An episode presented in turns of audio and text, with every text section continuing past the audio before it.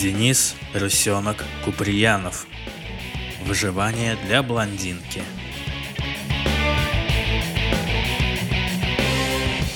Блондинка Марина с грустью сидела у окна, время от времени бросая полные ужаса взгляды на улицу.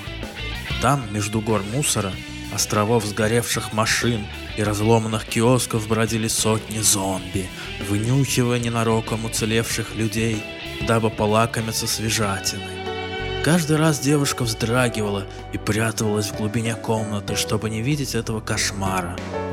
Она сама даже не подозревала, как ей повезло. Две недели назад, возвращаясь из ночного клуба, Марина умудрилась поцарапать свой матис о фонарный столб. Машину тут же пришлось отдать на сервис. А сама девушка на три дня ушла в депрессию и, не выходя из дома, сидела в многочисленных блогах и социальных сетях, рассылая грустные сообщения и собирая богатую жатву утешений. А через три дня, когда ей удалось прийти в себя, по миру уже вовсю бушевал зомби-апокалипсис. Поначалу девушка только сидела и смотрела на творящееся за окном безобразие. Там бегали толпы людей, спасающихся от зомби. Носились зомби, впиваясь своими зубами в плоть медлительных животных. Посреди всего этого хаоса сновали вездесущие мародеры, растаскивая все более-менее ценное. Время от времени появлялись группы вооруженных людей в военной форме и начинали отстреливать зомби, мародеров, паникеров, а то и друг друга. Марина на все это смотрела с грустью и тоской, Вскоре осознав, что она фактически заперта внутри своей квартиры, девушка попыталась обзвонить всех своих друзей, в надежде, что кто-то из них придет и спасет ее. Увы, трубку подняли только один раз. Да и то вместо бодрого голоса красавчика-атлета Сергея раздалось какое-то подозрительное чавканье. Еды в доме было не так уж и много, но организм блондинки закаленный многочисленными диетами, привык обходиться парой бутылочек йогурта и одним яблоком в день.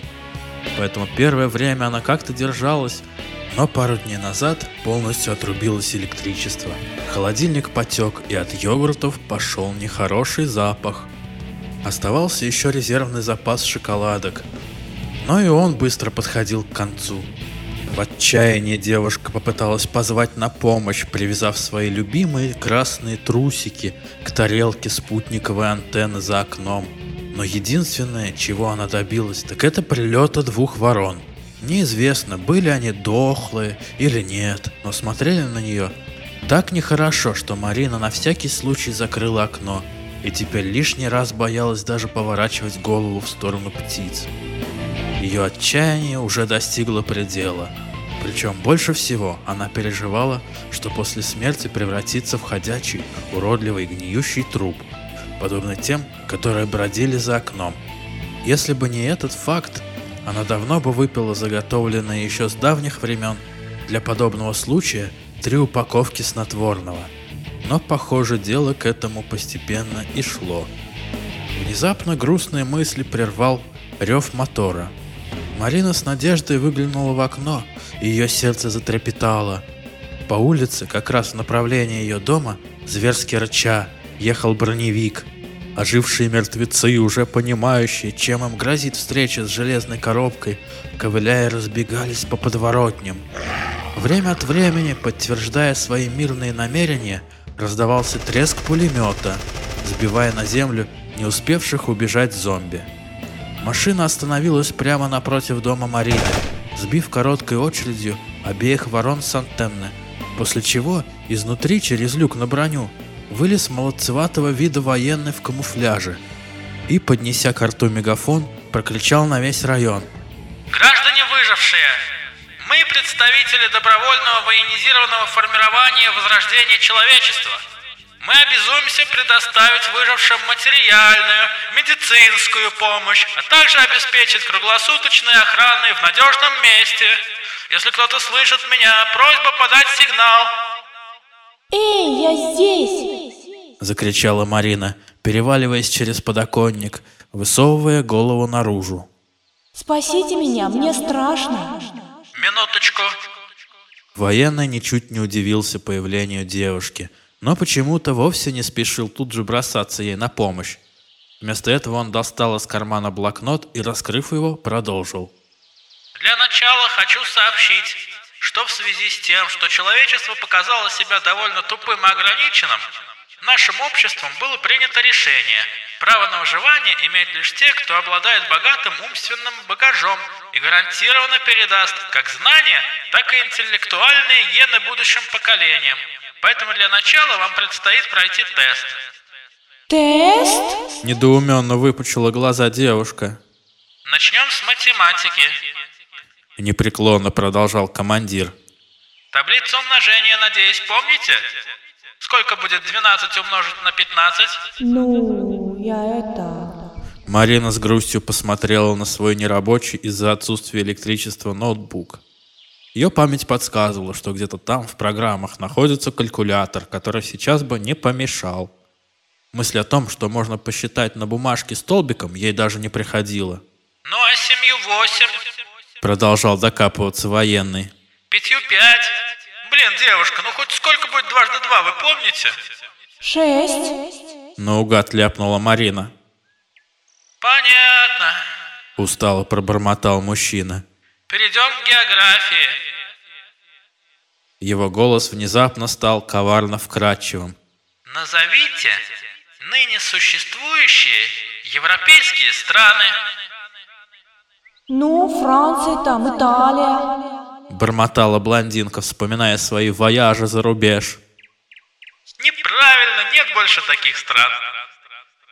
Весело гаркнул военный и тут же засмеялся. Ну ладно, это была шутка. А вот вопрос посерьезней. Назовите основные реки африканского континента. Волга. Тут же выкрикнула Марина первое, что ей пришло в голову. Хотя тут же осознала, что где-то она ошиблась. Вроде во время поездки в Египет ей говорили, как называется местная река. Но ее на тот момент больше интересовали цены на ювелирные украшения. Диагноз ясен. Вновь погрустнел военный. Думаю, про горные цепи Европы я могу и не спрашивать. Девушка инстинктивно кивнула, хотя и попыталась вспомнить, на какой именно горнолыжный курорт ее возили в прошлом году. Но память почему-то услужливо предоставляла ей марки вин, наливаемых очередным кавалером. Переходим к истории. Мужчина с сомнением посмотрел на блондинку, после чего со вздохом выбрал то, что полегче. В каком году состоялся первый полет человека в космос? В сорок первом. С сомнением пробормотала Марина. Она помнила, что с этой датой связано что-то важное, но что именно сообразить не могла. Если тогда кто-то и летал, то документов не сохранилось. Буркнул военный. Я уже не знаю, что спрашивать. Из литературы, что ли? Самое знаменитое произведение Толстого. Муму. Радостно подпрыгнула Марина, что-то вспомнив из школьного курса. Мои сожаления, но вы не прошли. Военный с грустью спрятал блокнот в карман. Боюсь, вашего интеллектуального багажа недостаточно, чтобы нести нашим потомкам истину и просвещение. Мой совет – постарайтесь побыстрее покончить с собой. Можете даже пока мы не уехали. Вашего зомби мы расстреляем гарантированно быстро. Ну почему? С отчаянием прокричала девушка. По кочану! В рифму отозвался мужчина и было полез обратно в броневик, когда оттуда вылезло еще двое и, не обращая внимания на командира, безо всякого мегафона заорали на всю улицу. Сиськи покажи! Еще две недели назад подобное предложение изрядно покоробило бы Марину, заставив ее дать пощечину обнаглевшему хаму. Но сейчас, когда стоял выбор между жизнью и смертью, времени на раздумье не оставалось. От отчаяния силы у девушки на мгновение удесятерились, и этого хватило на то, чтобы одним движением разорвать блузку и лифчик, выставив свой драгоценный четвертый размер на обозрение всем зомби округи.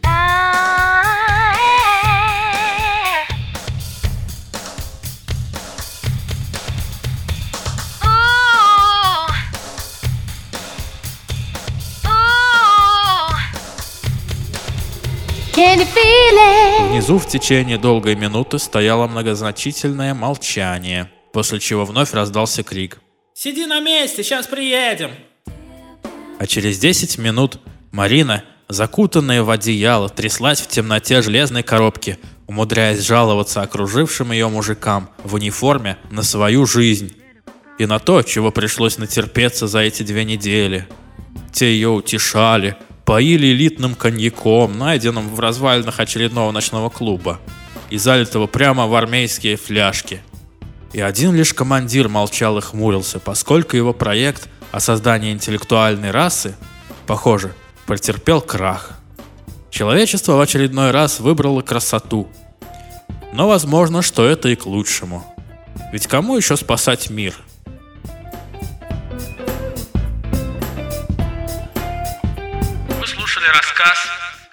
Дениса Рысенка-Куприянова «Выживание для блондинки». Читали Григорий Кабанов и Екатерина Агира Замошная. Работа со звуком Леся Шишкова.